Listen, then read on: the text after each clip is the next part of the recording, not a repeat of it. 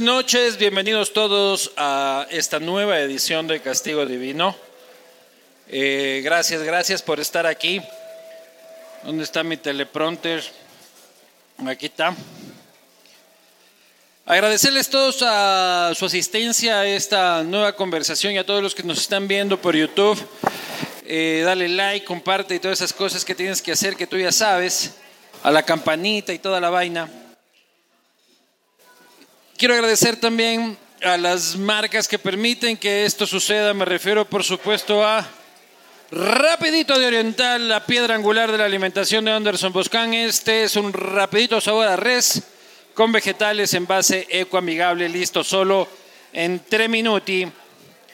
Latitud cero, esta es una IPA, mi cerveza favorita. Un emblema de la cervecería artesanal ecuatoriana, por supuesto, Cono Sur, Pinot Noir, vino chileno Agradecer también a Uribe Schwarzkopf con su proyecto Aurora, que está listo para la entrega en la Ruta Viva. Acá nomás, muy cerca.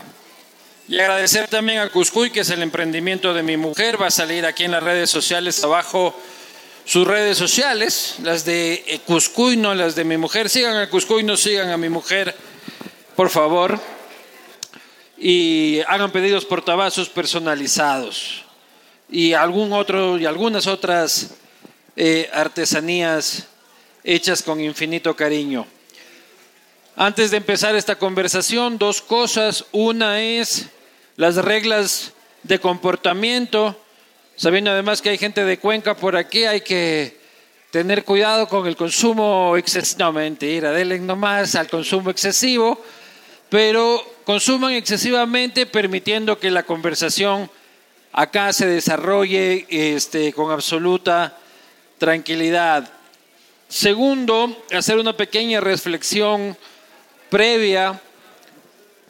Primero, eh, dar mis profundas y más sinceras condolencias con el pueblo de Manta eh, por el atentado y asesinato infame y cruel contra su alcalde Agustín Intriago, un tipo que tuve la suerte de conocer y un tipo que prometía mucho en la política ecuatoriana y que la violencia nefasta que nos tiene amarrados como país eh, se lo llevó. Así que a esa hermosa ciudad de Manta, donde él deja su legado, sin duda, como político joven,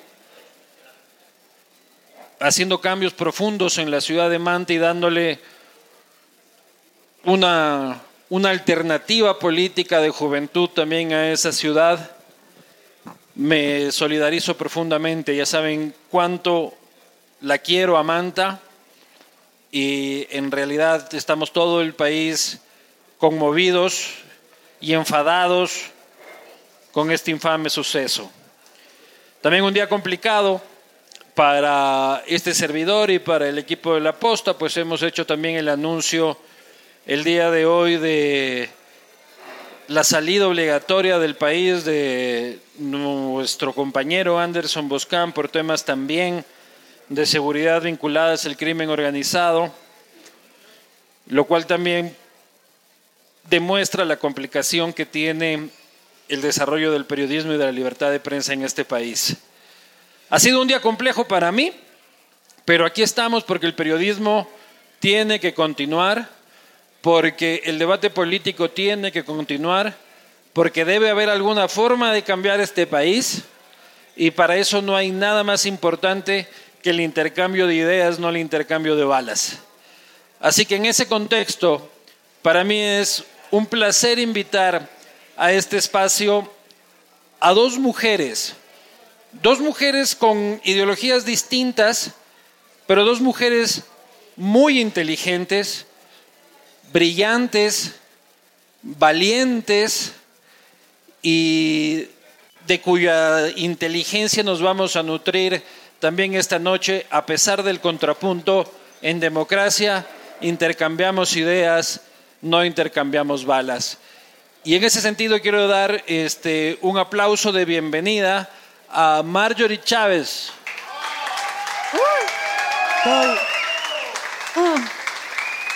Que. No sé cómo ayudarte. Por aquí, por aquí. Sirvo de algo por aquí. No sé si tocarte el brazo, si.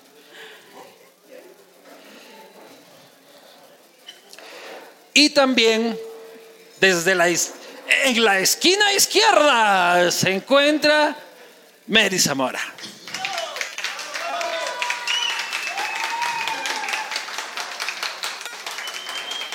¿Estamos bien ahí o me Están muevo un poquito? perfectas. Están perfectas. Señoritas, ¿cómo están? Muy bien, Eduardo. Muy bien. Estamos bien, con una, una sensación de tristeza profunda. Aprovecho el saludo a todos quienes nos acompañan, a ustedes, mi solidaridad con el país entero, con Rosita Saldarriaga, con la familia de Ariana, con, con Manta, con Manabí, con los ecuatorianos, con ustedes, con, con Anderson, con Mónica. Realmente vivimos momentos oscuros. Felicito tu valentía de seguir trabajando parece que no estás afectado, pero realmente yo entiendo que es muy difícil salir. Al- alguien tiene que trabajar. Alguien tiene que trabajar y realmente aquí tenemos que dar la señal de que no nos van a vencer, los buenos somos más. Mary, buenas noches. Muy buenas noches, Lucho. Buenas noches al país.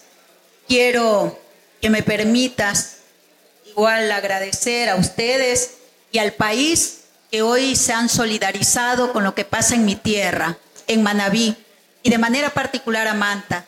Rosita, amiga, expresarte a ti y a tus hijos ese profundo sentimiento de solidaridad por lo ocurrido con Agustín un amigo, un amigo alcalde y sobre todo a mi pueblo de Manta, a la familia de Ariana, todos quienes vivimos realmente momentos muy difíciles, muy duros, fruto de todo este estado de violencia que estamos atravesando, de inseguridad en todo el país.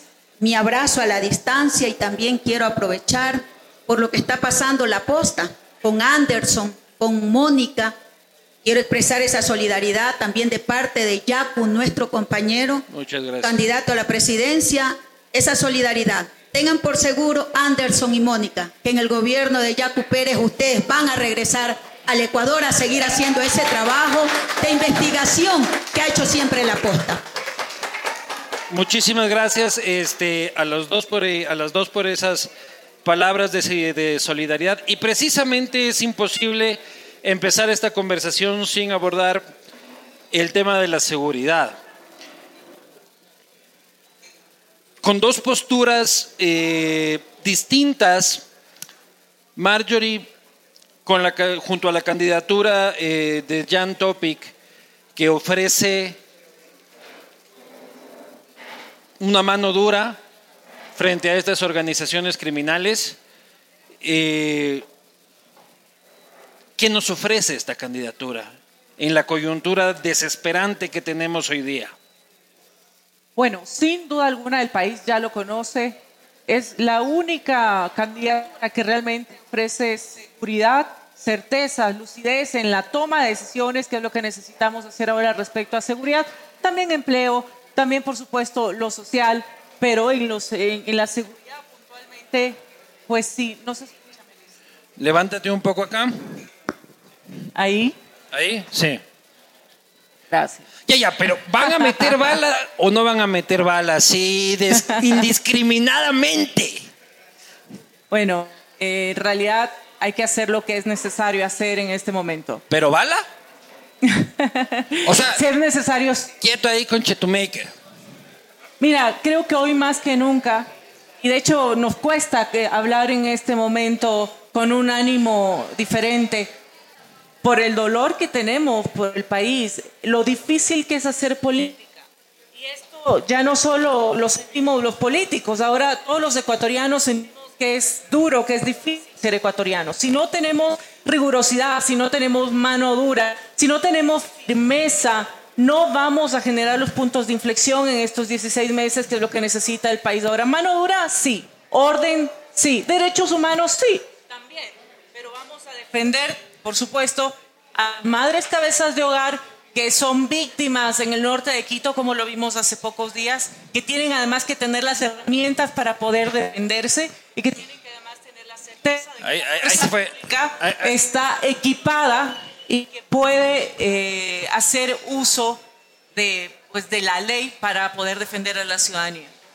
De, de pronto empecé a sentir que me tocan y dije, Me están robando. en vivo. ¿Te, te imaginas eso ya? ¿Qué No, nivel, no.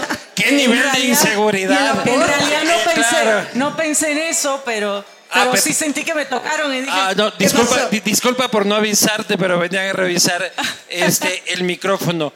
Mary, en cambio, en el lado de la izquierda, muy garantista, muy de derechos humanos, este, ¿cómo sabemos que Yacu no va a venir a querer poner una margarita, eh, los fusiles y querer hacerles una limpia a los narcotraficantes para que se les vaya el cuco?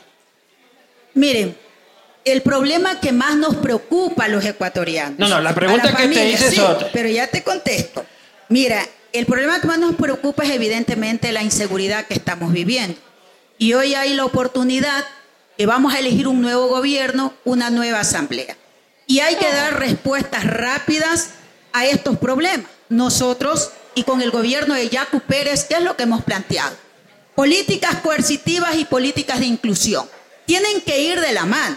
Primero estamos claros que vamos a ir con este gobierno de Yacu, primero a entregar los recursos, vamos a declarar en emergencia el sistema de seguridad. ¿Sabes tú, según el presupuesto de este año, que ya pasamos la mitad del año, 9%. cuánto este gobierno? Cerca del 9%. Están matando a todo el mundo. Las cárceles son hoy dirigidas por las bandas. Ya no tienes tranquilidad en ningún lado. ¿Y qué ha hecho este gobierno? Vamos a ir con el gobierno de Yacu y desde la Asamblea para que esta declaratoria de emergencia del sistema de seguridad nos permita invertir en la fuerza pública, Ya, pero- equiparla. Pero no lo veo al Yaco así bravo, hijo de puta, comandando las bandas, digo, las, Pero- las tropas, Lo carajo. que pasa es que no se trata de venir como Rambo o como un mercenario a decir vamos a echar bala y punto. ya le dijo Necesitamos... mercenario a tu candidato. No, yo solamente estoy diciendo al que Claro. le cae el guante que se lo chante, ñaño. Eh. Discúlpeme. Pero Yaco es No, un no es hombre muy centrado. muy centrado y es un tipo que sabe cómo hacer las cosas.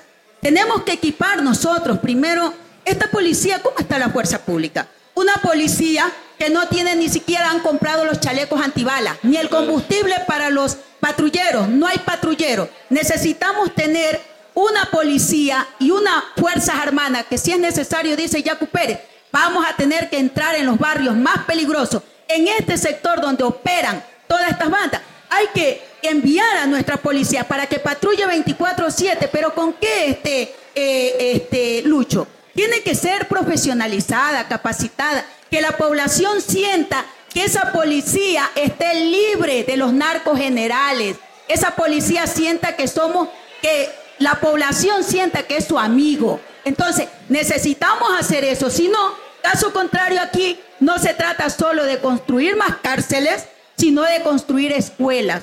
Porque el tema fundamental es la educación. Que yo quisiera yo mismo plantearte eso. Sí, y- y yo estoy de acuerdo con que el tema de fondo es un tema social. Yo no sé si es que un gobierno de un año, cuatro meses, logra cambiar la estructura social, construir escuelas.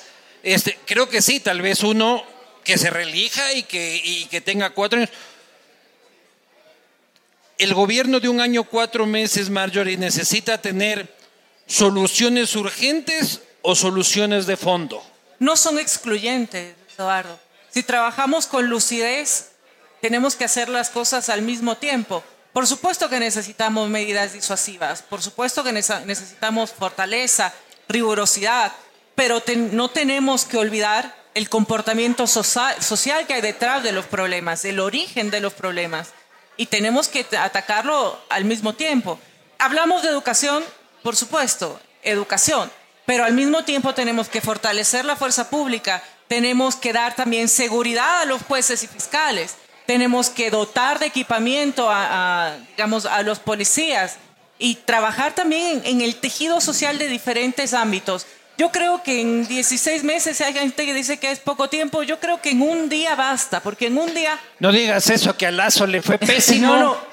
Y Un luego salió basta. Villavicencio también a decir que en ni sé cuántos No, minutos. pero es que estás poniendo malas referencias. un día dijiste, un día dijiste. No, pues, me refiero a que un día es importante. En el trabajo legislativo hay gente que dice, bueno, un proyecto de ley mínimo, si nada ocurre, si hay voluntad política, si todo sale bien, tarda nueve meses. Entonces, ¿qué van a hacer ustedes en un año y medio? Yo, desde mi experiencia, debo decir que hay mucho por hacer. En un día que uno esté en el legislativo, puedes tomar las iniciativas correctas para cambiar positivamente la vida de la gente. Por eso tienes que llegar ya con las ideas claras y sabiendo cómo es el procedimiento para no perder el tiempo. Natasha. Las dos conocen el procedimiento porque las dos han pasado por el Parlamento Nacional. Este, entonces, la experiencia la tienen, eh, la tienen las dos. Pero mi pregunta es, Mary, ¿qué opinas de Marjorie? Bueno, es una mujer que ha estado en la asamblea, debe tener su experiencia. Yo digo, vamos a una asamblea que está su este, popularidad, su credibilidad. Dicen en mi tierra Manabí por la pata de los caballos. Pero yo creo que con De la, que honrosa, ella, de la que ella sale yo ahora. creo que con honrosas excepciones, ya Marjorie sabrá responder. Ella es una yo de las honrosas eh, yo excepciones. creo que con honrosas excepciones, y te repito, realmente esa asamblea ha dejado mucho que desear. Una asamblea que ha estado llena de violadores, incapaces, corruptos y pagos. Pagos que no han hecho en dos años Pero una asamblea, absolutamente una nada. asamblea controlada por la izquierda. No. En- ¿Cómo que no? ¿Por qué? Guadalupe Llori fue presidenta cuánto tiempo? A ver, La un año. mayoría de Pachacutic y la mayoría de la izquierda democrática Pero fueron los que controlaban cómo la asamblea. llegaron esta gente y cómo se fueron comportando en el el, ejercicio vi- de sus el- funciones. el violador era de Pachacútec, Bueno, no de la Que derecha. respondan allá. Yo aquí estoy respondiendo por lo que estamos y nosotros vamos a hacer. Nosotros necesitamos Marjorie y yo, si tú llegas a la asamblea, yo sí quiero contar con un equipo. Yo quiero desde que mi bancada, vea, desde mi bancada de la Alianza Claro que se puede y el gobierno de Yacu Pérez, en noviembre vamos a tener que aprobar el presupuesto del ejercicio 2024. El- la proforma que envíe Yacu, vamos a cumplir con la deuda social. Ya, ya vamos a ir, ya, ya vamos a ir a eso. Marjorie, ¿qué opinas de Mary? Muchas gracias por la pregunta y gracias por la referencia. En efecto, creo que estoy de acuerdo en que varios elementos desvirtuaron nuestro trabajo legislativo, pero en mi caso, en dos años cumplí el 100% de mis ofrecimientos de campaña. Y eso necesita el país ahora. Y hoy, si me preguntas qué opino, creo que en nuestro país hay mujeres muy valiosas y enhorabuena que podamos coincidir. No importa si estamos en las antípodas quizá de la ideología, que eso también podríamos luego hablar, a ver qué significa cada una en este momento, ¿verdad? Lo que importa es que tenemos causas comunes y yo sí debo hablar también ahí sí desde la reivindicación social como mujeres. Te pido, Mary, que cuando lleguemos nos esforcemos por aportar sustantivamente para allanar el camino a otras mujeres porque no es fácil ser política, no es fácil hacer política en Ecuador y no es fácil hacer política siendo mujer en Dímelo Ecuador. a mí. Tú fuiste víctima de violencia política en su momento y lo somos desde diferentes eh, her- herramientas que se Así utilizan es. en este momento. Y si no nos apoyamos y no creemos las unas en las otras, pues estaremos retrocediendo. Así que realmente yo quizá no conozco a profundidad toda la trayectoria de Mary y de todas las mujeres, pero a mí me basta que se hayan animado a estar aquí para dar el ejercicio de fe. Debo decir también que mujeres, como las tuvimos en el Parlamento en su momento, También- de su partido, como Guadalupe Llori, que tiene dos informes favorables de destitución que yo sustancié en el Comité de Ética, que por argucias políticas no se votaron. Esas mujeres no me representan. A mí me representan las mujeres que trabajan y que construimos un mejor país. Así es. Yo por eso, cuando empezaba esta entrevista, decía de que eh, con- considero que ustedes dos son dos mujeres valiosas en la política nacional. Eh, creo que Marjorie le ha aportado a la política pichinchana también un, un- un- un- un refresco. Y, y Mary sin duda ha sido un referente también de lucha contra el autoritarismo durante, durante algunos años. Diez años de persecución. Y me he solidarizado cada que he podido con la persecución que tuviste como líder gremial y luego como, como, como, como política, como política activa. Pero precisamente yo quería tratar de dibujar la conversación a ese punto, al lugar de la convergencia. Yo lo que no quisiera, yo, yo, yo, lo que quiero nunca pasa, ¿ya? Parecería que soy hincha del Quito, pero soy hincha de la liga, pero de que si es que llegan al Parlamento, existan acuerdos mínimos. Lo que no puede suceder en un año cuatro meses es que pasemos seis meses peleando en el Parlamento. Eso sería absolutamente decepcionante para los ecuatorianos. Y yo creo que se tiene que generar una agenda mínima que empieza por seguridad. Ustedes son expertas también en el procedimiento parlamentario porque eh, este, han pasado por por el primer poder del Estado, conocen los tiempos, tú mismo te estabas quejando de que a veces dicen que los tiempos son más dilatados de lo que realmente son. ¿Qué carajo podemos hacer por seguridad, Mary? Así, pero desde la asamblea rapidito. sí, pero Porque la gente no tiene tiempo. Así es, no hay tiempo y por eso te digo, eh, y le decía Marjorie, vamos aquí también con mi compañero Giovanni Atarihuana, que va a ser también asambleísta por Quito.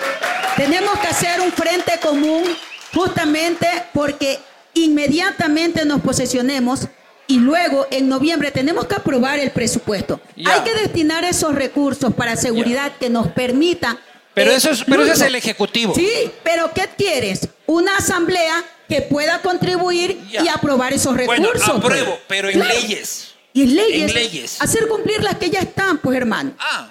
Sí, eh, mira, el No hay tiempo para crear una nueva ley.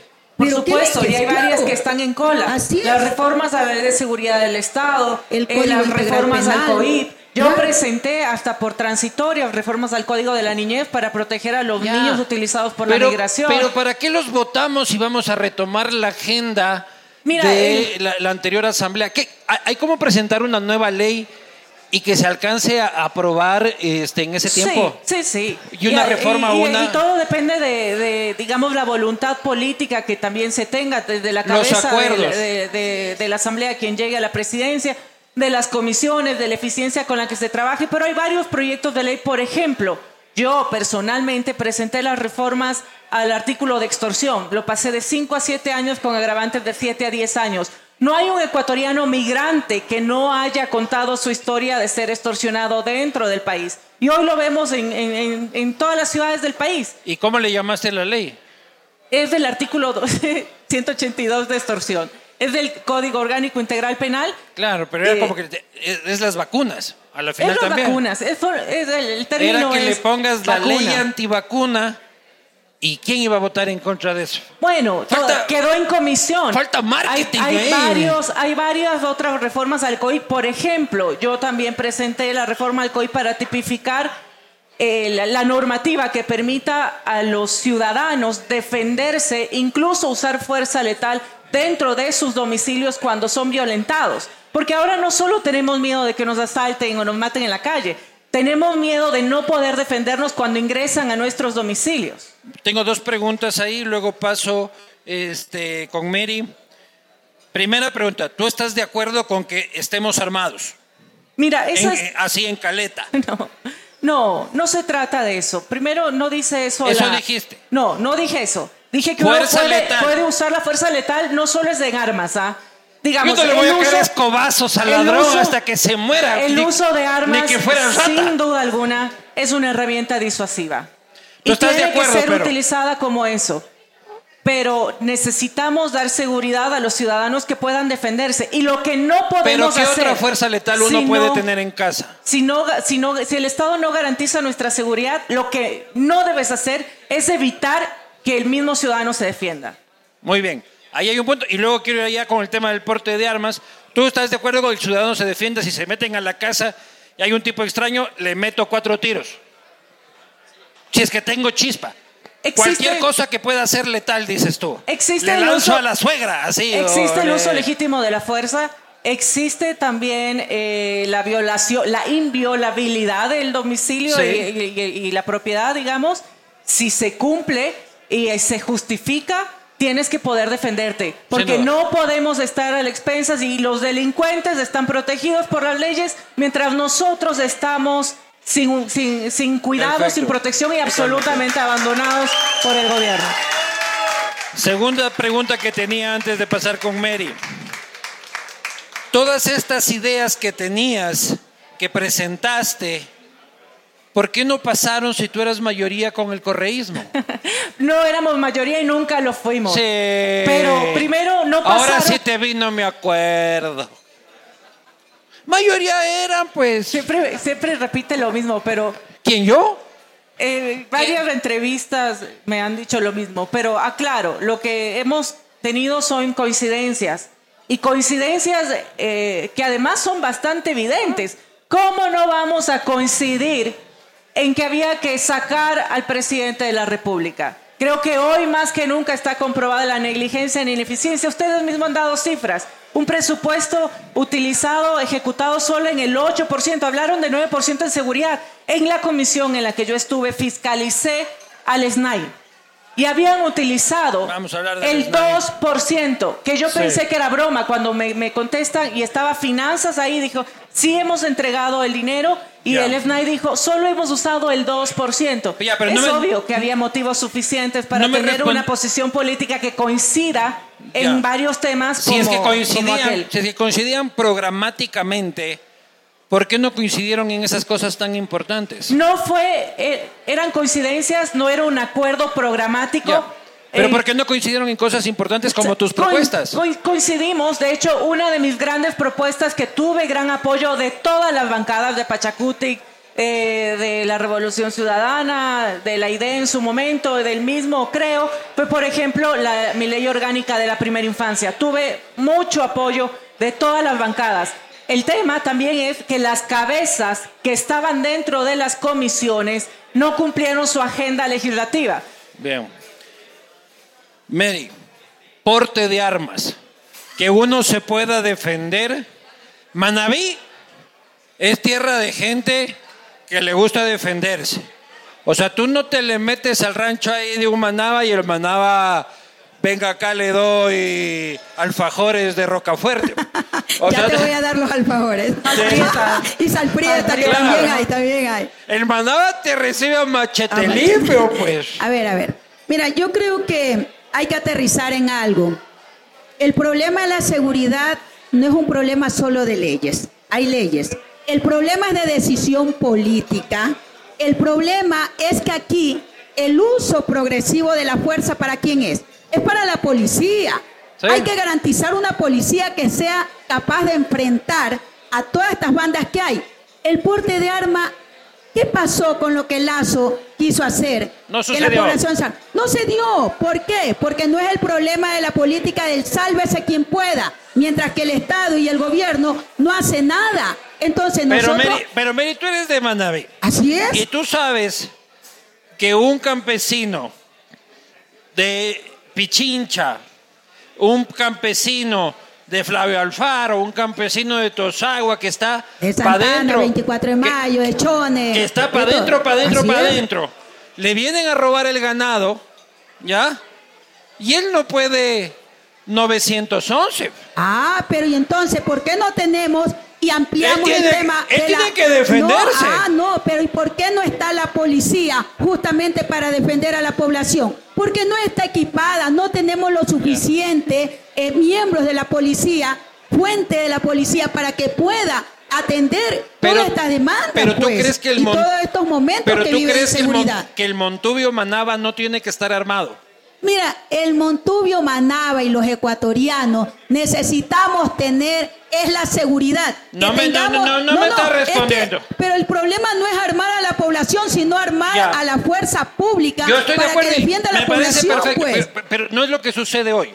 O sea, hoy Así en es. día, ese señor. Pero eso no queremos ya, pues. de- no, espérate, no, ¿Ah? hoy en día, ese señor campesino de Tosagua Profundo Sí, este, Lucho. Tú pero dices, hay que quitarle el arma. No es que hay que quitarle el arma, hay que darle la seguridad que el Estado, el gobierno debe darle, que es lo que no han hecho ahora. ¿Qué es lo que necesitamos darle a la familia manavita, a nuestra familia? Necesitamos darle oportunidades. Que esos chicos, tú sí Bien. sabes, mira, mira, Ya, aterricemos. no, no te aterricemos. pongas hippie ahorita. ¿Le no, quitamos no. el rifle al A ver, Manaba o no le quitamos? Mira, es que el Manaba no tiene rifle. ¿Cómo que no? No, señor. Machete. Lo que deben de Machete. tener. Así es, pues. Ya. No tiene cómo defenderse y no tiene quien lo defienda, sobre todo, pues. Ese es el problema. Y te digo una cosa, Lucho, para, co- para ir enlazando con lo de Marjorie.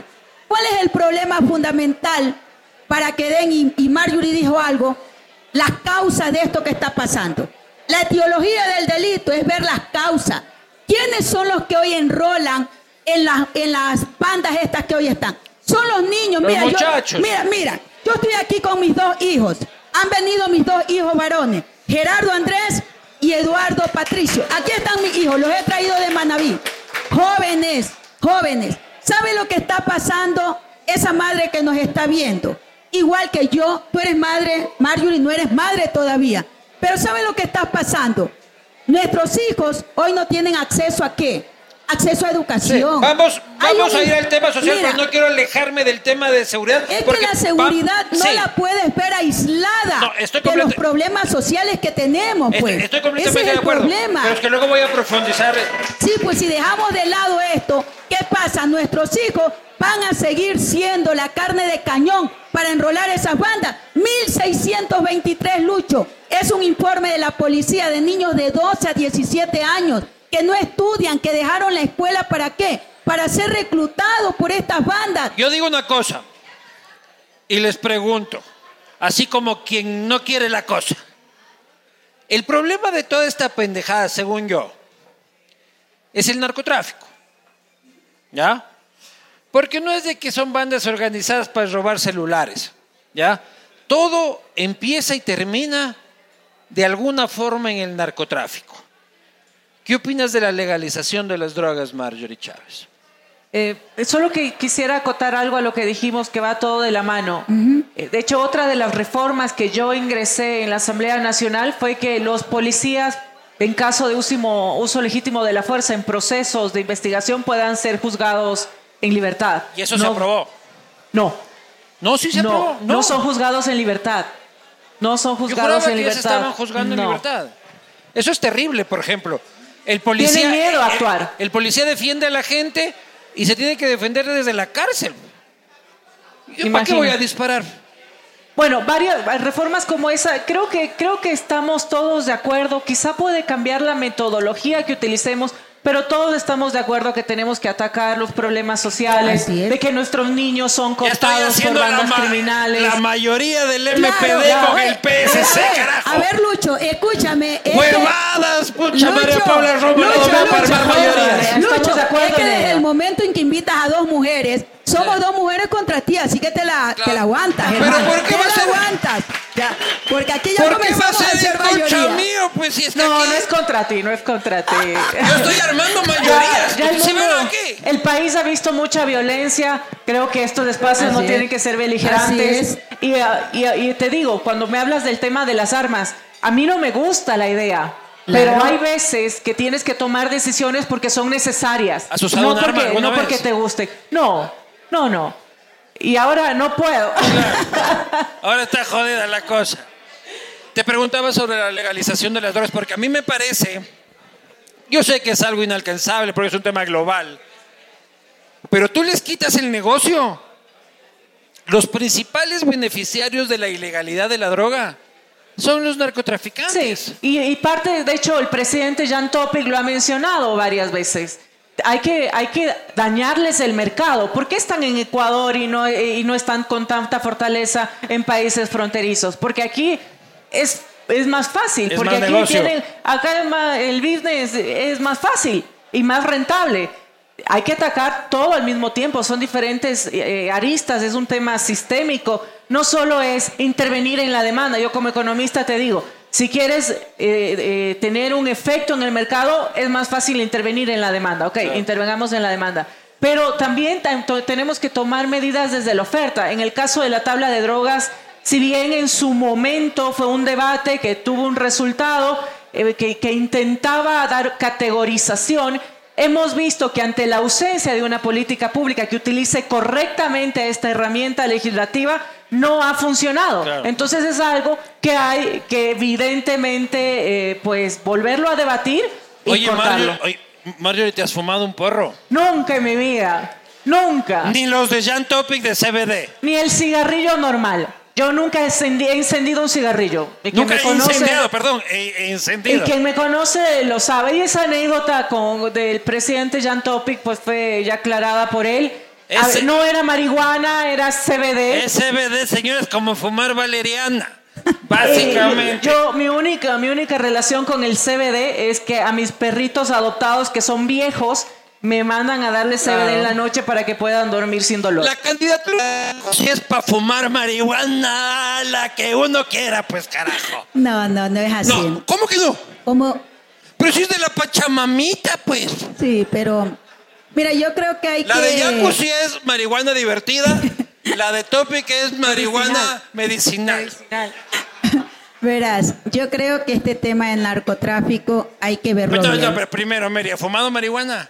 No, nunca. No fumo. Ah, tiene que sacar de la lista de Oye, Yaku, pues, ¿cómo no va a fumo, ser? no bebo y por lo tanto, este... Pero soy. Perdón. Ni caña, ni currincho, No. ni Baila nada. pegadito por lo menos.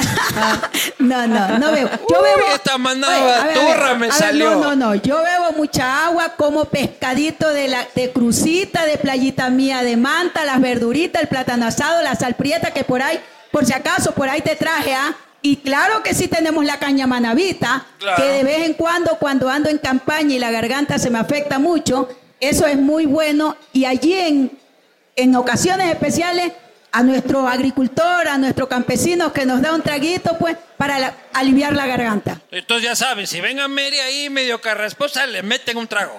No, pero de caña, de, caña. currincho, De del currincho, manavita, De currincho manaba, pues. Sí, así es. No, no, Pero si, no, no, si no, yo, no, crecí, yo crecí en Crucita, pues caramba, yo cómo no me voy a saber cómo es el La currincho? pincha agua, que se- ahí se saca. Esa parte de abajo para la boca, las La guilces, toda esa vaina. Los arenales, todo Are- eso. Arenal, Está muy bonito. arenales, las guilces, la boca. Ajá, sí, sí, sí. Entonces, eso nos alimentamos súper bien, ¿sabes? En, eh, y por eso, yo te quiero dar, ve, a ver, a ver, A ver. tráeme, tráeme la, la, ¿Dónde la sorpresa. que me tráeme, tráeme, tráeme, tráeme.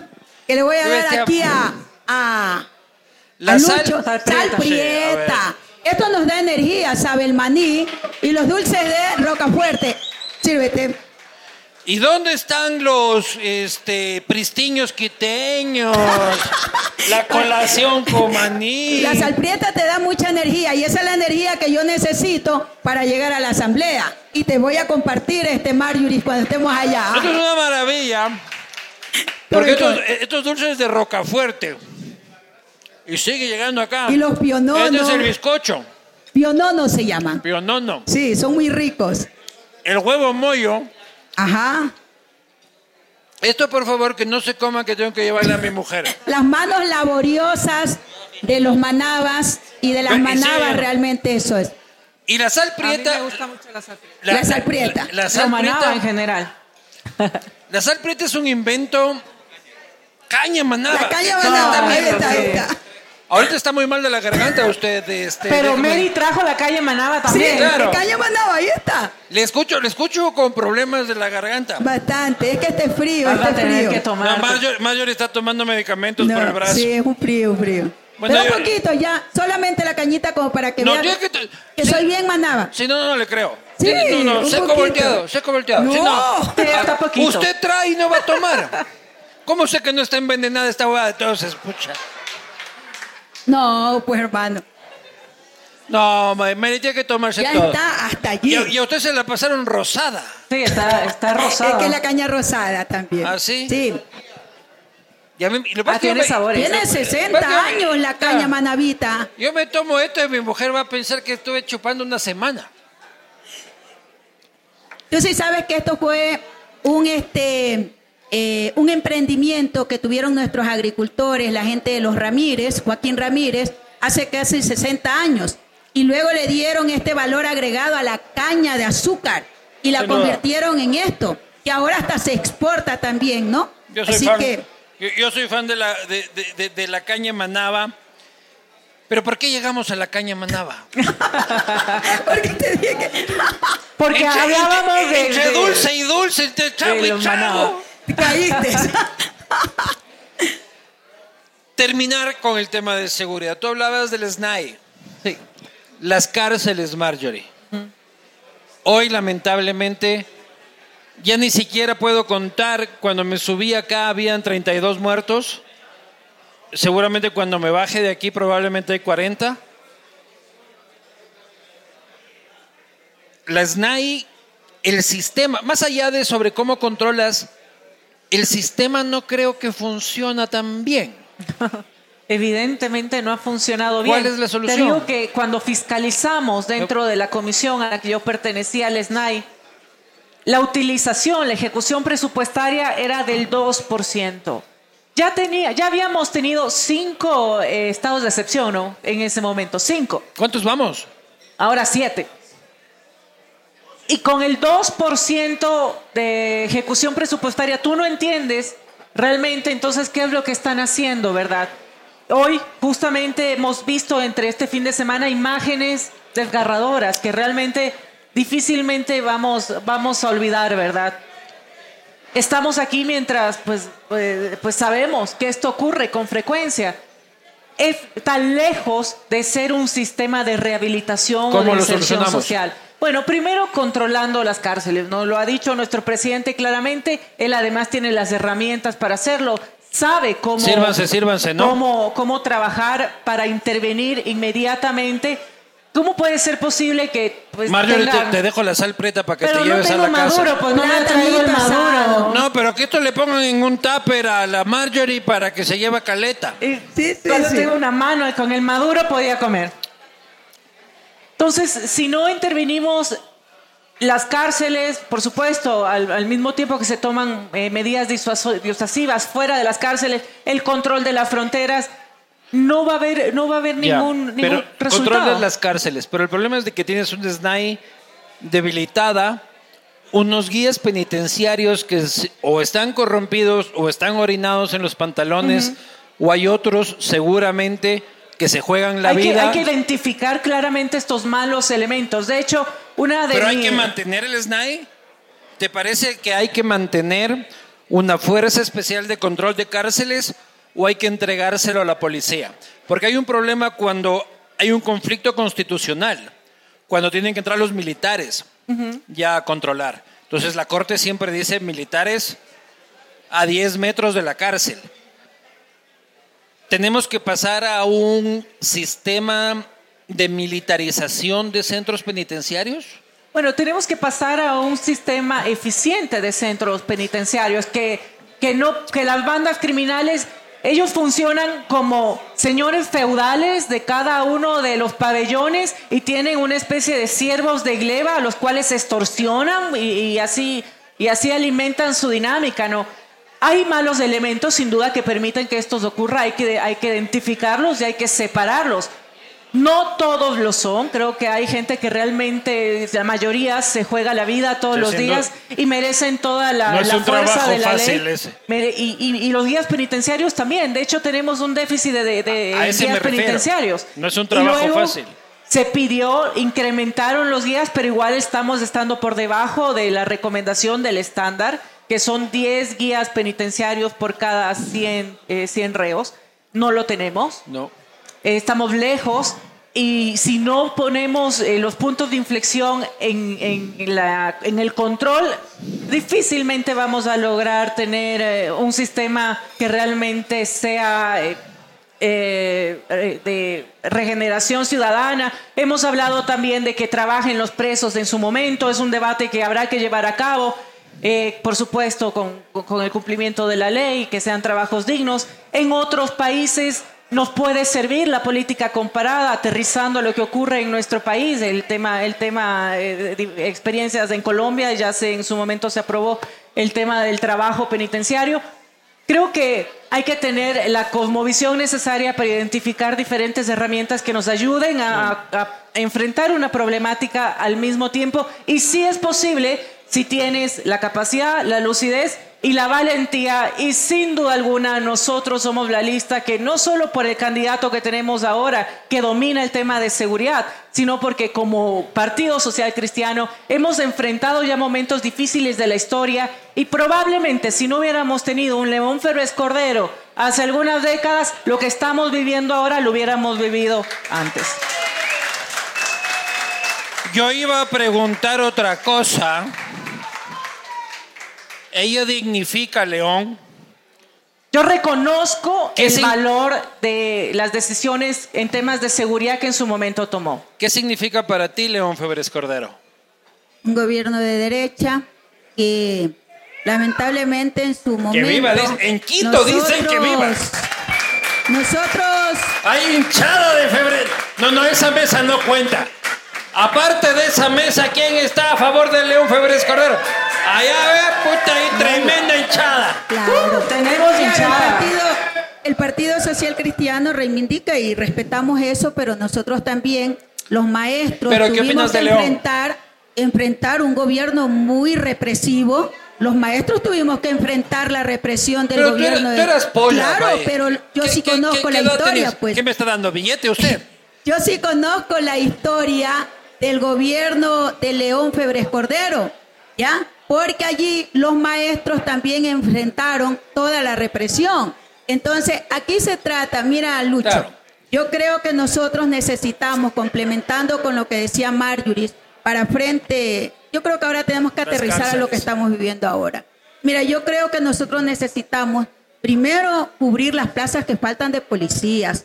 Segundo, hay que profesionalizar la SNAI. Sí, sí, pero, eh, en cuanto a las cárceles, yo quiero hacer un paréntesis que fuimos injustos este, territorialmente hablando, porque hablamos de Manaví, hablamos del Aposto y todo, pero no hablamos de Esmeraldas. Claro, que hoy día... el día de hoy, cuando se está grabando esto, pasó una tarde terrible. de terror, toda mi gente linda de Esmeraldas. Y, continúa. continúa, entonces... O sea, la ciudad fue tomada... Así es. Por las bandas delincuenciales.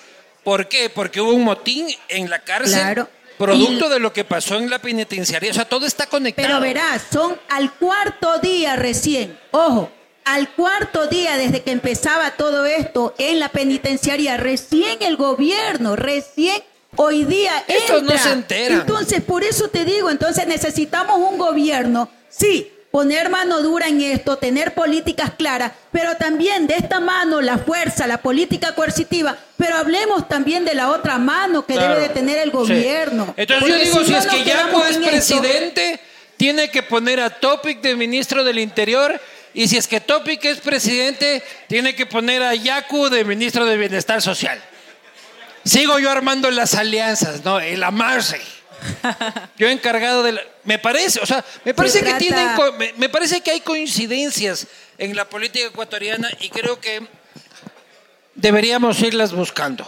Deberíamos irlas buscando, pero las cárceles son oficinas del delito. Están lejos de ser un sistema de rehabilitación y reinserción social. Se han convertido, si antes eran las escuelas del delito, ahora son la universidad del delito. Ni que universidad, son el despacho. Lucho, ¿de quién están, ¿con quiénes están llenas las cárceles?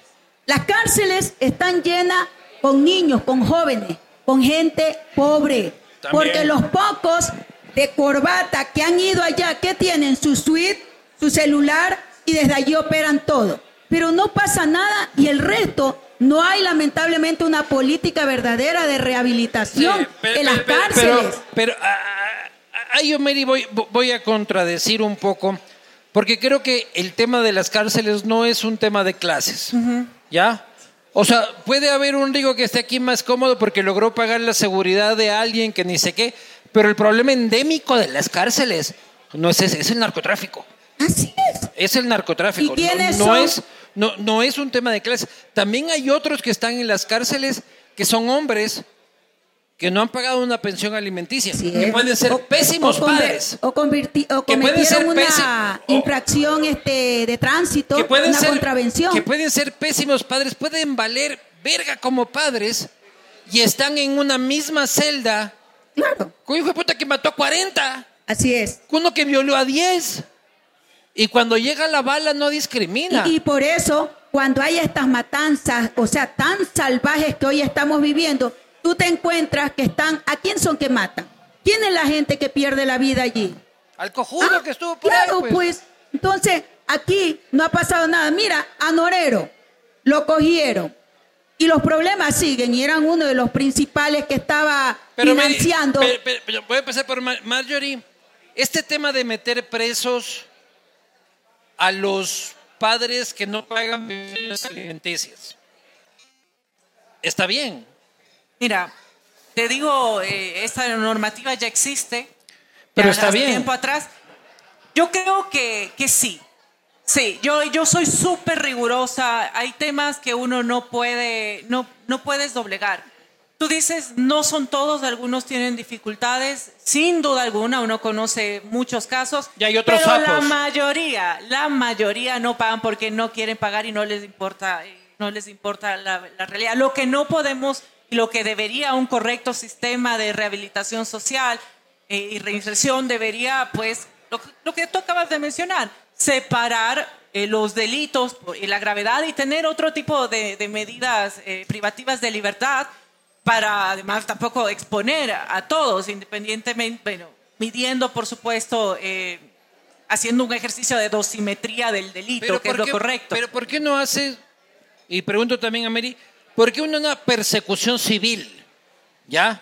Entonces, el padre que no paga... no ha funcionado. Pues, o sea, no ha el, pa- el funcionado. padre que no paga no puede asomar en el Vitara nuevo, no puede asomar con... el- o sea, te quito el Vitara. Mira, estamos hablando pero de irlo a, meter, irlo a meter con un narcotraficante en, un, en una celda. No, eso no ¿Y vos eso- qué hiciste? Maté a 10. ¿Vos qué hiciste? Claro. Puta, no le pagué tres meses de la pensión de mi guagua. Pero, Ve, este está casi irse preso. Y para colmo, desde la cárcel, ¿cómo produces? por supuesto que, que- que- que hay que revisarlo. Pero Este compañero- compañero acá ha estado preso y está en tu mesa, verás. Que hay que ser permisivo con quienes juegan con el futuro de sus hijos. Porque son proyectos de vida. No estamos hablando de, ah, porque sí, las madres igual resuelven luego el problema. Tienen que ver cómo lo hacen. Y las madres en nuestro Sí, país no. han construido el país. Pero de ninguna manera se puede justificar tampoco la negligencia. Una cosa es la Pero, negligencia. ¿Cómo otra puedes cosa bajar la, es la no querer. población penitenciaria sacando gente que no es peligrosa para la Nosotros sociedad? no estuvimos de acuerdo con las amnistías a delitos y no lo estaremos nunca.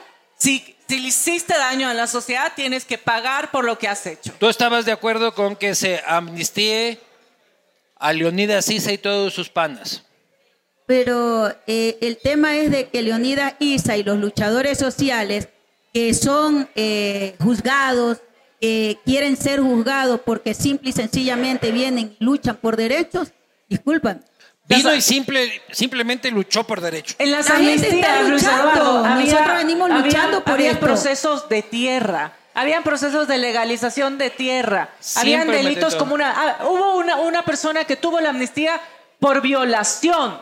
¿Cómo nosotros vamos, no solo Y el gobierno votó a favor. Votó a favor con el correísmo a favor Claro. de las amnistías? El Partido Eso Social. Cristiano Claro, nos eso es otra cosa, pero las amnistías para, la gente Mary- que sale a protestar, Mary, Mary, que acuérdate, lucha, acuérdate que en la constituyente del 2008 también volvió a pasar.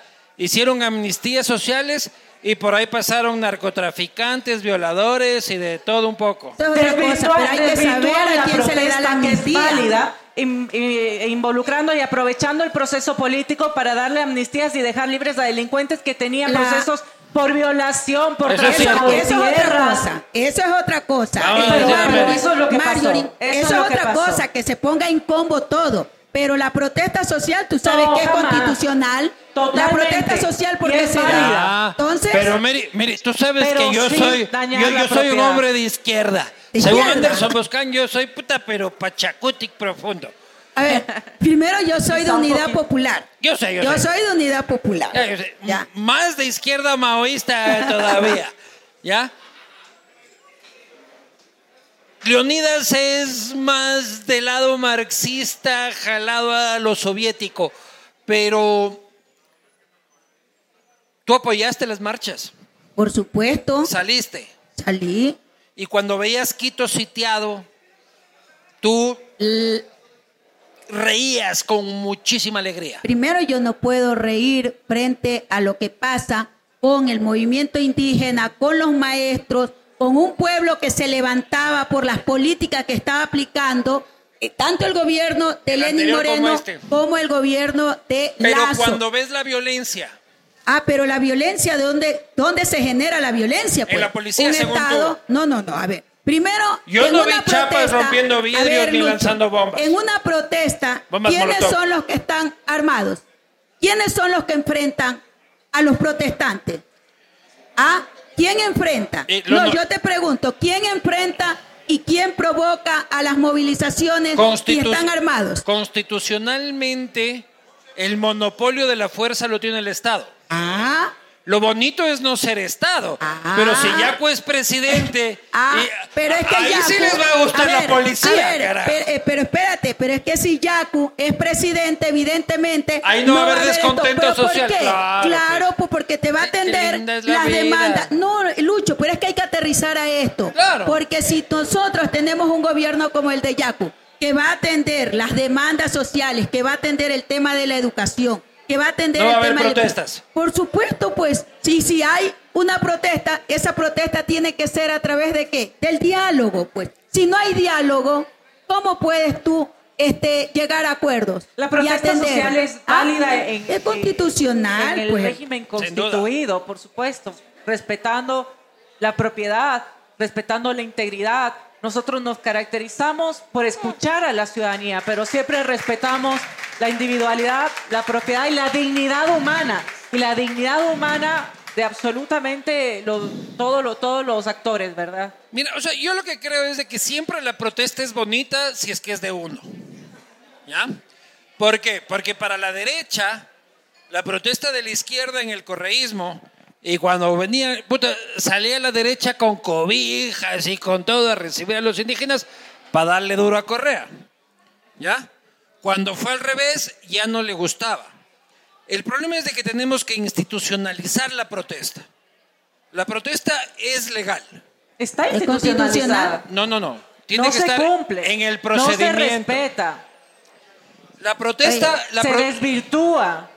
se la protesta contamina. es legal, pero no hay cómo impedirle la vida a la gente.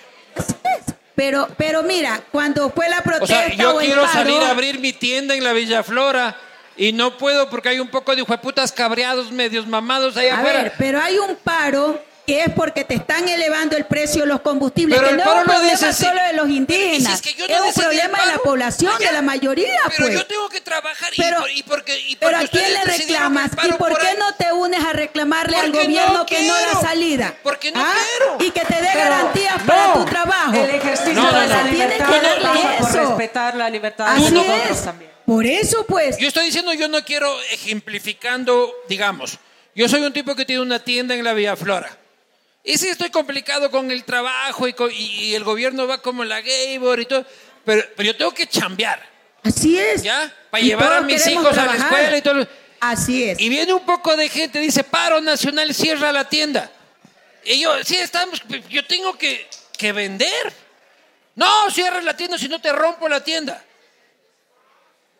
¿De qué No estamos están hablando? diciendo que rompemos la tienda. Nosotros Eso no, cuando nosotros pasado. hemos salido, yo he salido a protesta. No, usted yo, no ha he roto lidera- tienda. yo he liderado paros de la UNE. Cuando fui presidenta de la UNE, le puse 40 mil maestros aquí en Quito. Y nosotros no hicimos ningún, ninguna de esas cosas que tú estás Ahí era diciendo. yo pelado, pues ahí era Ah. lindo porque había vacaciones. Ah, pues, entonces, sí, a mí no me- clases. Tú también, ent- a- de la misma leva creo que somos, así que era lindo. Yo también he salido a protestar, pero nunca he atentado a la propiedad de Y nadie. nosotros tampoco. Jamás hemos atentado contra la propiedad de nadie. no, pero termina- Lamentablemente, infiltrados y tantas cosas Ah, que hay que desvirtúan la protesta y tratan de deslegitimar la protesta social. Ese es el Mary, problema, Luz. el feminismo.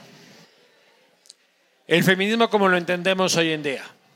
Mira, ahorita nosotros estamos levantando toda una lucha por la igualdad y la equidad. No, pero Y- yo lo que quiero decir es, ¿cómo ha visto usted? Usted es una mujer que ha luchado, ¿cuántos años, Mary? 30 años de Ya. 30 ya. años en la misma línea, y hemos levantado las Sí. banderas efectivamente No, lo de que, los lo- derechos lo de las yo estoy diciendo es de que usted estaba poniendo los ovarios antes de que otras se pongan los pañuelos. ¿Ya? Y lo reconozco y siempre me ha parecido un acto de enorme valentía. ¿Ya?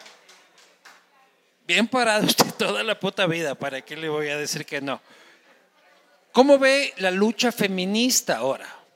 Cuando usted muchos años antes ya venía luchando por las mujeres de otra forma. Así es. Mira, yo creo que la lucha de las mujeres hoy, las organizaciones son muy importantes. Se ha venido fortaleciendo, se han venido uniendo varias organizaciones de mujeres en función de reclamar sus derechos contra la violencia de género, contra toda la violencia que hoy Sí. existe. Oye, cada 17 horas hay una mujer que es asesinada, que es violentada en este país. Entonces, ese es el tema que nosotros como mujeres necesitamos seguir uniéndonos para poder ir garantizando esos derechos. no solamente... Usted, usted fue presidenta de la UNE. sí. Este, ¿Fue la primera presidenta mujer? No, fui la tercera presidenta a nivel nacional. Mujer. eh, mujer. Y todos saben que tuve que enfrentar por defender la educación y a los pero, ¿cómo, maestros. pe- pero ¿cómo se lograba llegar a una dirigencia sindical siendo mujer en virtud de sus virtudes intelectuales? por Porque las mujeres también tenemos la capacidad, Sí, tenemos la decisión, tenemos la valentía A lo y que quiero sobre llegar, todo, a lo que mira, quiero llegar antes de que se malentienda. Sí, así es. Es de que antes de la lucha trending feminista, Así- las mujeres inteligentes sí llegaban a partir de, les- de la pura inteligencia. Claro, pero ahorita, mira, las mujeres ahorita tenemos incluso el hecho de que ahora tengamos que el 50% de las este, candidaturas no las podamos... eso. Ah, pero mira, y no es por el problema solamente de una ley, es porque esa ley la hemos ganado las mujeres Yo no para estoy de acuerdo con participar. eso. No Pero, es una Luis sido dádiva de nadie. Por mí, que Y la verás, papeleta sea toda de verás, mujeres, Verás, pero que sean todas valiosas. preparada, valiosa, que nos ganemos los espacios. Yo me gané el espacio de la presidencia de la UNE, verás, y no fue a dedo, fue elección universal. Eso es lo Ya, que tiene fue que pasar, elección pues. universal. Eso es lo que tiene que Entonces, pasar, eso es lo que hay que-. Así es, pero también necesitamos leyes ¿Qué que opinas de hemos la paridad, eso. Marjorie? Pero primero quisiera entender bien lo que Que la pobre tuvo un accidente de tránsito y está aquí, y yo aquí peleando con la manaba. No nos van a vencer. Eh, el, el decir que las mujeres inteligentes, inteligentes, ¿qué, qué significa mujer inteligente? O sea, realmente yo no estoy de acuerdo con esa categorización. Yo creo que... ¿Cómo que no? Porque dices que las mujeres, antes, las mujeres inteligentes lo, se ganaban los espacios. ¿Sí? Siempre. A ver, yo creo que siempre, nos hemos ganado los Siempre. espacios, no ni antes ni después, no Así porque es. tú consideras que alguien es inteligente No, no, o que no. alguien no, No. es No, inteligente. no porque yo Todos tenemos considero. la capacidad. sino Matilde Hidalgo, Ma- Yo Matilde, lo que Matilde te Hidalgo digo- de Prócer llegó a hacer lo que hizo por su inteligencia. Sobre, sí, sobre, mira, y te digo, yo soy mujer, vivo en Ecuador, hago política, me considero absolutamente feminista y mientras más pasan los años, me vuelvo más feminista y más lo defiendo porque me siento más segura y soy, y soy capaz de entender además los matices de la discriminación en la sociedad con más facilidad y tengo más, más bases para levantar mi voz y allanar el camino a otras mujeres. Yo creo que todas las estas eh, aproximaciones que pueden existir del feminismo son válidas siempre y cuando no las pongamos de las antípodas. Tú hiciste, refer- eh, hiciste referencia a un feminismo trendy, al feminismo anterior. Yo creo que todos son válidos porque todos tenemos una causa que es superior, que es buscar la igualdad y que nos ha costado, nos ha Yo no, costado creo, trabajar. yo, yo no, yo no creo que todas eh, son válidas. Yo creo que muchas son válidas. ¿Ya? Este, yo creo que, Por yo- supuesto que Lucho, no los puede- extremos, los radicalismos no nunca, nunca no- serán no- positivos. No, puede ser que. Pero no eh, puedes eh, generalizar a todos. Lo que digo es que. Lucho. No, no, perfectamente. Por eso mismo tú dices, todas son válidas. La que generalizas eres tú.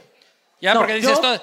Digo que todas Hay muchas las aproximaciones Lucho. teóricas, narrativas, hasta conceptuales que pueden existir en Lucho, torno al feminismo nosotros- son válidas. Nosotros sin somos- llegar a los, a los extremos. Nosotros somos tan coherentes que la propuesta y el proyecto de Yacu Pérez desde el inicio, sin que lo diga el CNE, que su binomio tenía que ser mujer y que tenía que haber paridad, desde el inicio Yacu Pérez, su binomio dijo tiene que ser mujer por esto y tiene que ser una mujer que esté en las condiciones de ir. Y aparte, las Si no, listas, Manuela le pegaba, las de listas, claro. las listas de asambleístas en esta alianza son mayoritarias, no solamente por cumplir el número que dice la ley. Nosotros somos.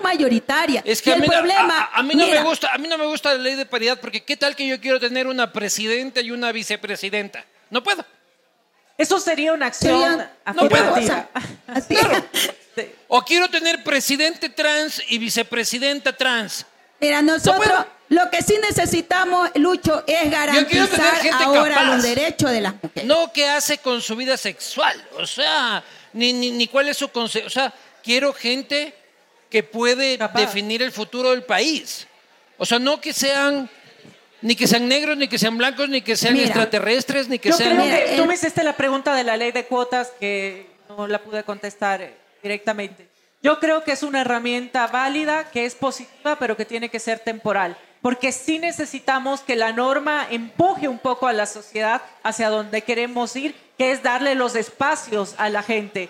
Probablemente, no, no lo digo por mi partido, porque cuando, por ejemplo, la obligatoriedad era del 15% de encabezar la lista con mujeres, nosotros encabezamos el 100% Sí, con es mujeres. verdad. Y esto a nivel nacional. Es de- pero las mujeres nos ganamos el espacio trabajando con... con y, Inteligencia. Pero, Ahora- muchas Ay, sí, me- veces... me estabas Ahora- puteando tenemos- por decir no, lo mismo antes, Marjorie. tenemos que demostrarlo con creces. Mira, Luis el Eduardo. problema- Tenemos además Ah, que estar ese es un peleando punto. permanentemente sobre aclaraciones respecto a las motivaciones de nuestro ascenso O sea, tú, político tú o crees que, económico. tú crees que la inteligencia de la mujer tiene que ser doble justificada.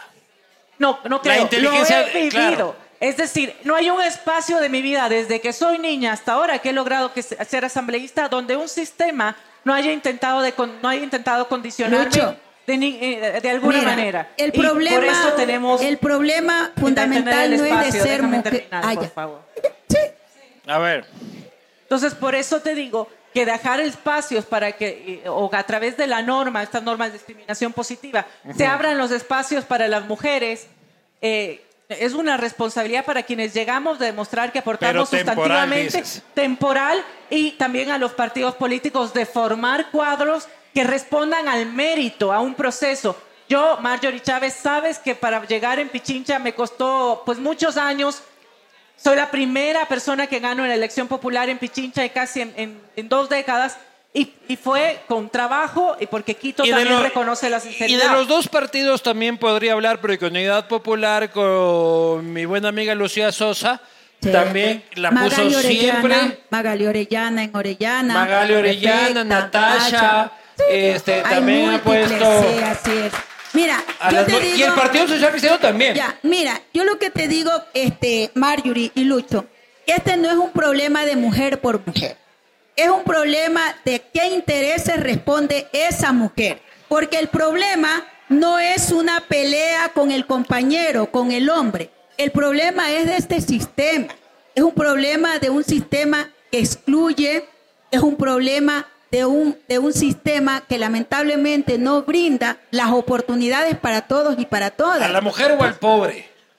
al, al- al- al hombre o a la mujer que es pobre, que es de abajo, que no tiene oportunidades. Por eso te digo, ahora hay una mujer por ahí que dice que va a representar, que es mujer y que por mujer hay que votar por ella para la presidencia porque va a representar los intereses de las mujeres. Y cuando estuvo en la asamblea, ¿qué hizo? Atentó contra el derecho de nuestras niñas que son violadas, las obligaron a que tenga que tener sea- ese fruto de la violación, atentando contra las niñas. Me van a Entonces, disculpar, pero yo no le escuché en la asamblea. Ah, bueno, es que lo que no decía lo hacía, pues. Ese es el problema. Ya, entonces, este no es un problema de mujer por mujer. Mañana voy a acompañar al Mashi en estas entrevistas. Yo creo, Por eso, yo creo entonces- No que- la conozco. que la Ah, ah, discriminación- Y dice que es manaba, ¿no? No, no, ve, manaba. te- no ve Sí. género, no ve estrato social, no ve ninguna otra circunstancia. Creo que todas las mujeres, independientemente de la, de, del proceso social o político, de nuestra movilidad social o político, eh, hemos vivido violencia y hemos sido víctima eh, de un Marjorie. sistema que nos condiciona independientemente de esas demás categorías. Marjorie, este, tu posición frente al aborto Yo voté a favor del aborto por violación. y tu posición frente al aborto. El aborto libre te refieres. Yo realmente te digo, me creo, me considero una liberal en todos los aspectos de mi vida. ¿Estás a Si favor bien, del aborto eh, libre? Socialmente deberíamos, debemos tener herramientas para proteger primero a las víctimas, ¿no? O sea, en el caso, en el caso de, violación, de hecho esa fue mi posición. No soy la única persona en mi bancada que tuvo esa posición. Eh, creo que, que debemos. ¿Estás a favor del aborto libre? No le des vueltas. No, no estoy a favor del aborto libre, pero sí ¿Cuáles deben ser las limitaciones? la violación, por Esa, y punto. claro. La única, la única limitación. Bueno, de hecho en la Constitución ya se reconoce por enfermedades mentales Así y por. Ya, por más allá de las. Ya la. Corte ya sentenció. Hasta ahí. Sí.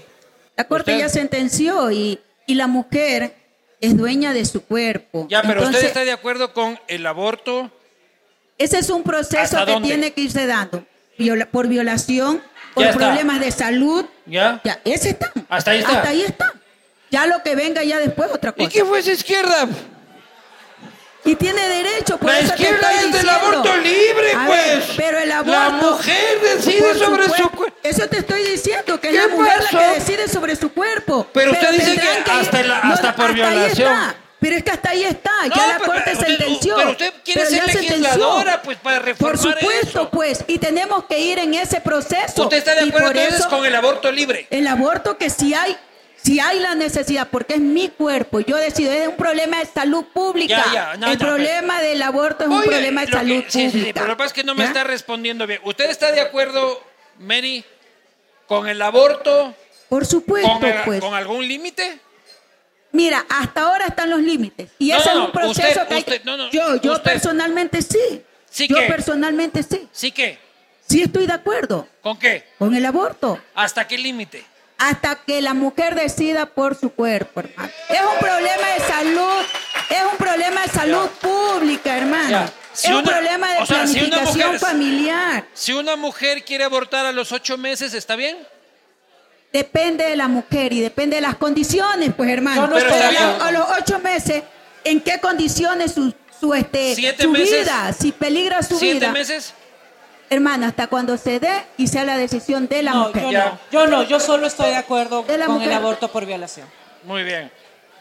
A usted le tuve que sacar con cuchara lo Es de que- izquierda, carajo. es que Ahí está baila. Tarihuana celebrando la huevada. Pero hay que... Porque casi me queda social cristiano usted ahorita. Casi. Y No, vino de rojo, combina, combina. amarillo. Si ves a Tarihuana, Son- solo el pueblo sabe el pueblo.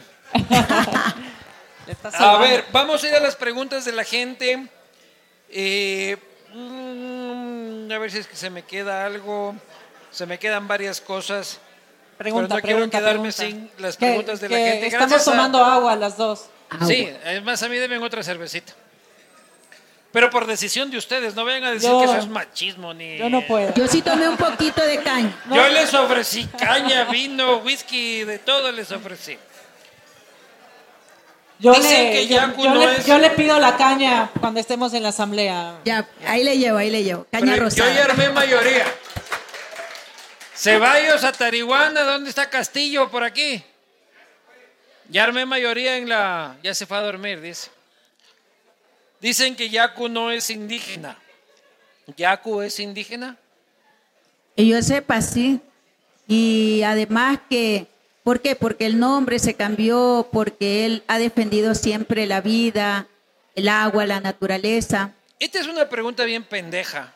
No sé quién la hizo, pero es la que siempre metió Rafael es. sobre de que él era.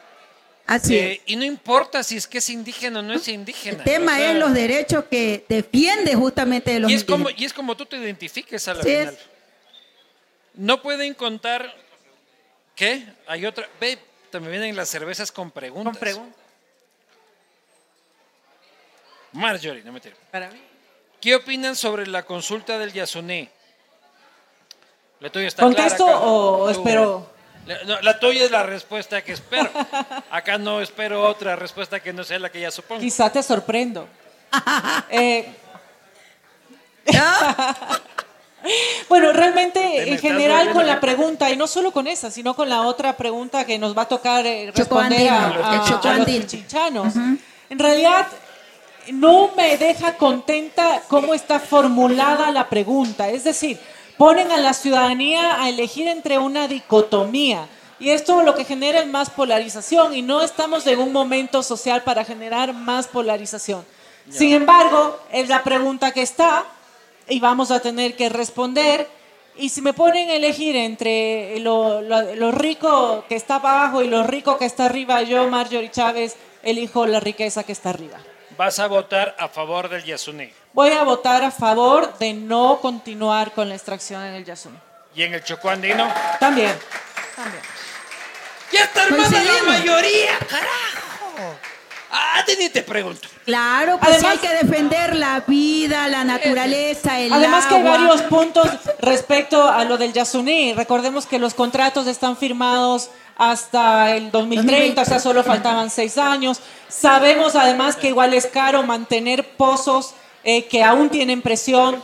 Ahora también hay, hay, este- digamos, genera Y si me preguntan a mí, yo, Luis Eduardo Vivanco, voy a votar por mantener el crudo bajo tierra. Y sabes que Lucho, Ya tenemos la mayoría que- veremos de dónde sale la Lucho, plata, carajo. Lucho, Lucho. Ya y estamos además, todos de acuerdo. Y además que el único candidato, el único presidente que puede garantizar, defender el agua, la vida, la naturaleza, ese parque que está allí, que ha sido declarado como patrimonio de la humanidad, el pulmón del mundo. El único que lo puede y lo garantiza porque lo ha defendido desde antes y durante y su gobierno es Yacu Pérez. Es Yacu Pérez. Y lo ha dicho Oye. frontal. Y mira, y no se está dando las vueltas No, como otros candidatos que sí, que no, que por aquí no, de frente. Oye, ¿y, y conoces al Yasuní? Perdón. Yo sí, me fui, con. Magali, me fui con Magali Orellana, nuestra prefecta de Unidad Ah. Popular, allá a La Guarico, a Nuevo Rocafuerte. Porque todos son como, qué lindo el Yasuní. No, no, la yo puta sí. vida Y te- ido. y te puedo Yo en enviar la puta fotos. vida iré.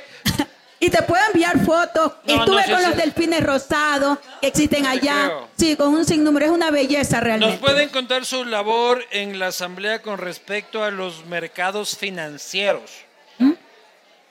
¿Para mí o para quién? Sí. Ah, Esas las dos, porque las dos han estado en la Asamblea. Ah, bueno, de hecho una, una, una de, primero hay que, ¿quién habla- hablaba a favor o en contra de Guillermo Lazo? No escuché bien. bueno, una de mis, una de, de- de mis trabajos parlamentarios fue justamente respecto a las tasas bancarias.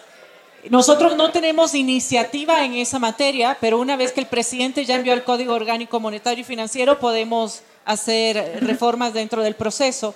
Y una de ellas tiene relación, por ejemplo, con las tasas bancarias, porque nos siguen cobrando como que si fueran con el cheque en físico a la bóveda del Banco Central, Pero cuando no- en realidad Pero nunca se determinó la independencia del Banco Central. En este gobierno. No, aquí nunca abordamos el Código Orgánico Monetario y Financiero. Porque en el código No había la independencia del banco, que es lo que Correa derogó en su momento para hacer de que el Banco Central no sea independiente, sino sea una caja del. Pero es que el Código Orgánico. Monetario y Financiero no solo habla del Banco Central, habla de la No, Junta este- Monetaria, no, no, pero, pero en el caso del que tú hablas. de la Junta, de- es la Junta Monetaria. Exactamente. Eh, no, no. De hecho, gran, hay, hay que ahora analizar porque todos estos movimientos eh, opacos que ha realizado el ministro en estos meses tienen que ver, el Arosemena. ministro Arosemena, habrá que fiscalizarlo porque todo lo que ha hecho con los bonos blue, con el mercado de carbono y demás, eh, lo, lo hemos comentado también, el tema de aprovechar que sube el riesgo país y compra y venden bonos. Realmente todo esto es muy opaco y son temas que habrá que fiscalizar en la Asamblea. Sobre ese tema que está diciendo Marjorie, yo le pido al país y a los nuevos asambleístas mucho ojo con cómo se subió y se bajó el riesgo país Sí. y quienes se beneficiaron de los bonos. No vayan a ser unos amigos del que sabemos. León saldría a dar bala. ¿Apoyarían un nuevo escuadrón volante a Marjorie? ¿Contesto de una vez o, o luego? A ti, te, te- la pregunta Bueno. ti dice. Creo que Escuadrón volante, dice así. Hoy- Sin huevadas, así. Hoy más que nunca eh, En los Lancia, esos que tenían. El Chuper. Bueno, no debo decir que no, yo nací en ese año, pero hoy más que nunca queda en evidencia que necesitamos rigurosidad y decisión en, en materia de seguridad. No alguien que esté con discursos ambiguos y que no tome decisiones. Lo Exactamente, hemos aquí visto te en este gobierno. Marjorie, ¿por qué guardan tanto las formas al momento de decir que hay que dar bala a los criminales? Porque yo no creo que hay que dar bala a los criminales. Creo que lo que existe es el uso legítimo de la fuerza, existe eh, la fuerza mayor, existe la inviolabilidad de la vida, de la propiedad. No es salir a dar bala por dar bala. Hay situaciones en donde es una herramienta, el arma es una herramienta disuasiva, pero cuando, cuando, cuando abordan estos temas, mucho meten el tema de los derechos humanos, eh, el proceso histórico en su momento. Yo creo que no existe más respeto a los derechos humanos que actuar de, dentro de la norma y de la ley. Y en ese sentido se necesita una persona que tenga la capacidad, la voluntad, la valentía para tomar las decisiones. Para Mary Zamora, ¿qué solución proponen para controlar las masacres en las cárceles? Lo hablaste un poco, Sí. ¿tienes que decir algo más? No, efectivamente, hay que eh, retomar el control de las cárceles, tiene que haber un SENAI que esté profesionalizado, tienen que ampliarse también los cupos para nuevos eh, policías. En Manaví hace falta el 30% de policía, así como hacen falta el set- 70 mil maestros en el país. Mira, hemos hablado de todo, de todo, de las consecuencias. Es- es que imposible- hay. es Así imposible es, hablar de pero todo. los problemas fundamentales, lo que ahora le preocupa a la gente, lo que hay que resolver, el problema de la educación. Ya, de cuando, ya, cuando ganen hablamos de eso. Así es, pero es que hay que hacerlo porque el problema de la inseguridad, tú tienes que resolverlo Sí. también con las oportunidades. En la asamblea, ¿qué vamos a hacer? Vamos a seguir este, teniendo archivada la ley de la, de la LOES para las universidades. Sí. La archivaron, la LOES, Sí, porque sí. la LOI es la otra. Lame- eh, lamento tener que ocuparme de las urgencias, porque hemos llegado a un Ecuador de las urgencias. ¿Qué opinan sobre el cuidado de la biodiversidad natural única del Ecuador? Única, dice. O sea, es un biólogo que está por aquí preguntando, loco. Creo que va en la línea de lo que dijimos, ¿no? Claro. Creo que todos en esta mesa estamos de acuerdo, De acuerdo. en relación a... Aquí todos somos hippies y pasan un porro. Aquí todo el mundo se lo fuma. No, yo no, yo no. Menos ella porque ya vio lo que le pasó a Jan. ¿Qué sentiste para Mary? ¿Qué sentiste tener todo el poder del correísmo y la persecución en contra tuya? Bueno, todos conocen, fueron 10 años de persecución, recurrieron a los recursos más bajos, perversos, 10 años enfrentando No. condenada a 8 años de Se cárcel. metieron hasta con tu intimidad, pues. Eh, así es, pero el tema es que realmente todo lo que enfrenté, simple y sencillamente por defender la educación, defender a los maestros, defender el derecho de nuestros niños, nuestros jóvenes a tener una educación de calidad y derechos de los maestros que los seguimos defendiendo. Me condenaron sin prueba alguna a ocho años de cárcel. Incluso, incluso habiéndome declarado inocente en última instancia la Corte Nacional, Chiriboga, el pana fiscal de Correa, planteó hasta una acción extraordinaria de protección. Caso único. Creo que Muchacho, pocos. muchacho millennial y centennial, que vos no te acuerdas de eso, eso pasó. Eran unos Y yo- estudiantes. Y, y yo doy fe de eso. No hay otra pregunta. Y lo Igual que... que a ti también te persiguieron en el gobierno Sí, de Correa. sí, sí. Y, y también en el de Lazo. Así es. Y Y también en el de Moreno y, pro- y- y posiblemente en el de Yaku o en el de Topic. Este, así que y- y- y- Ella ya No, no, veremos. no, en no el vas de- a tener en el de esa, Topic no no. vas a tener Todos- el de todos siempre dicen que no. No. Yacu defiende la vida y los derechos y la libertad de Y hemos expresión. Yacu- peleado por la libertad de expresión. Que quede grabado. Yaku va a estar aquí el próximo martes. Sí va a estar. Ceballos, hijo de puta, no me vayas a fallar. Este, va a estar aquí el próximo martes Yaku y el siguiente martes va a estar Otto y ya ahí nos avanzamos a la urna este, toditos. Lo importante de esta conversación, según yo, con todo el respeto, es haber demostrado de que se puede tener una conversación pese a los polos ideológicos donde existen coincidencias. Yo creo que más existen diferencias en las formas. La herramienta quizá. Ajá. Así es. Y yo creo que eso se puede solucionar, porque si es que ustedes llegan al Parlamento, señoras, señoritas, guambras, chiquititas, lo que quieran, hay urgencias. Los procesos políticos normales de la conformación de un Parlamento tienen que reducirse al mínimo. En un Parlamento normal, normal de cuatro años hay que negociar y que ni sé qué y cuál es la mayoría. Eso al mínimo y empezar a solucionar. Creo que todos tenemos el mismo objetivo que es darle el mínimo de seguridad a la gente. Un Ecuador sin miedo es nuestro objetivo. Todos somos Ecuador.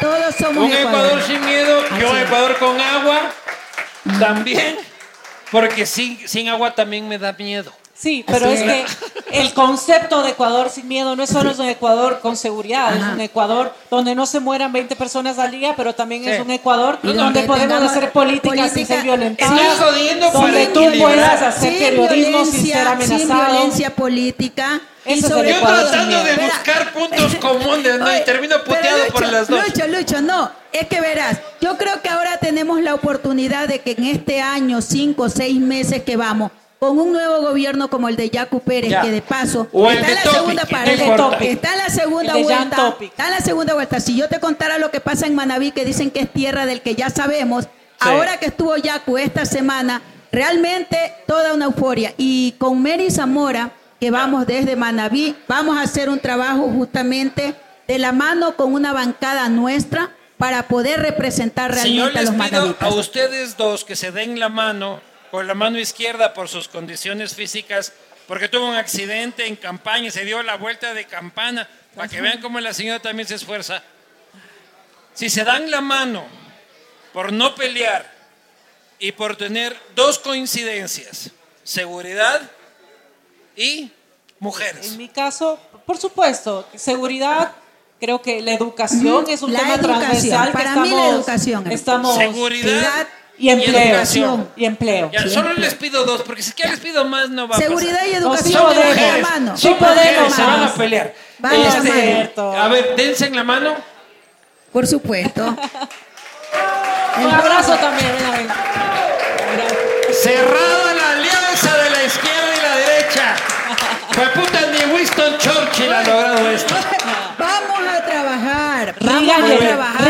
Y el- La gente quiere, oye, la gente quiere que en la asamblea Sí, vayamos a trabajar. Nosotros no vamos a estar de vagas. Discúlpame. Lo que ha pasado ahora con esos asambleístas Bueno, que quieren yo no- yo no reelegirse en estuve de Manaví. vaga, No, ¿no? por eso te dije con honrosas excepciones. vagas. Ya, ya lo dije. vagas. Pero yo me refiero a los de Manaví, que quieren todos reelegirse y pasaron sordos, ciegos, mudos, sin decir esta boca es mía. ¿Quién de ellos decía que era de Manaví la tercera provincia de este país? Pero también hay que Ah, reconocer, y lo digo yo, que el bloque menos cuestionado, el más conflictivo y con más problemas de corrupción y prohibiciones fue el bloque que llevó Yacu justamente a la Asamblea Ya, Nacional pero en su a momento. ti también te robaron al final como cinco asambleístas.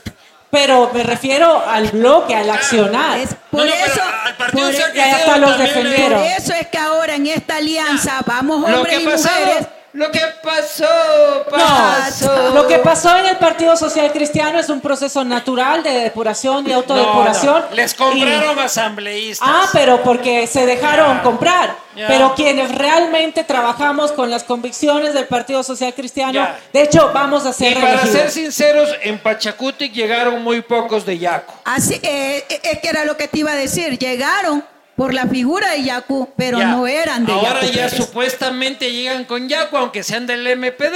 De Unidad Popular, somos de Unidad una Popular. alianza. Disculpa, pero- que yo soy de la vieja escuela. Este, vamos a ver cómo funciona. Yo les pido a los legisladores que lleguen a la patria, es un año y medio, pórtense bien, hijo de puta. No cuesta mucho, carajo. También hay que pedirle a la ciudadanía, por favor, que elijan bien. Porque ahora es responsabilidad Así es. de ustedes. Los partidos políticos hemos hecho nuestro trabajo, hemos buscado alianzas, hemos intentado buscar cohesión y al menos en el Partido Social Cristiano buscar los mejores cuadros. Ahora depende de los ciudadanos a elegir de entre todas las opciones a los mejores para poder ir a trabajar con madurez política y responsabilidad. Y Lucho, y en el caso nuestro, que es una alianza inédita del- de la izquierda al centro, hemos logrado consensuar y unificar las candidaturas con gente, con dirigentes, con rectores de universidades, con empresarios que están dentro de esta lista, como Francisco Alarcón de aquí, Susi Mendoza de Manaví, y luchadores sociales, maestros como nuestra presidenta de la UNE, que también está por acá. Entonces, es Que te decir, guste, que, que es te, decir, que te guste lo que tenemos- quieras, pero vota con conciencia. y tenemos pero una lo hoja que de sea, vida. No votes por Arauz. Señoras y señores, hasta el próximo Castillo. Ni por el candidato del presidente tampoco, por Vamos favor. Ah, ni tampoco por Villavicencio Tampoco. Oiga, el pasado nunca más, el pasado nunca más. Ni los Lenin, ni los Lazo, ni los Correa. Ni Lenin, ni Lazo, ni Correa. Ni Villavicencio. Muchas gracias. Gracias. Bienvenidos al Castillo Divino.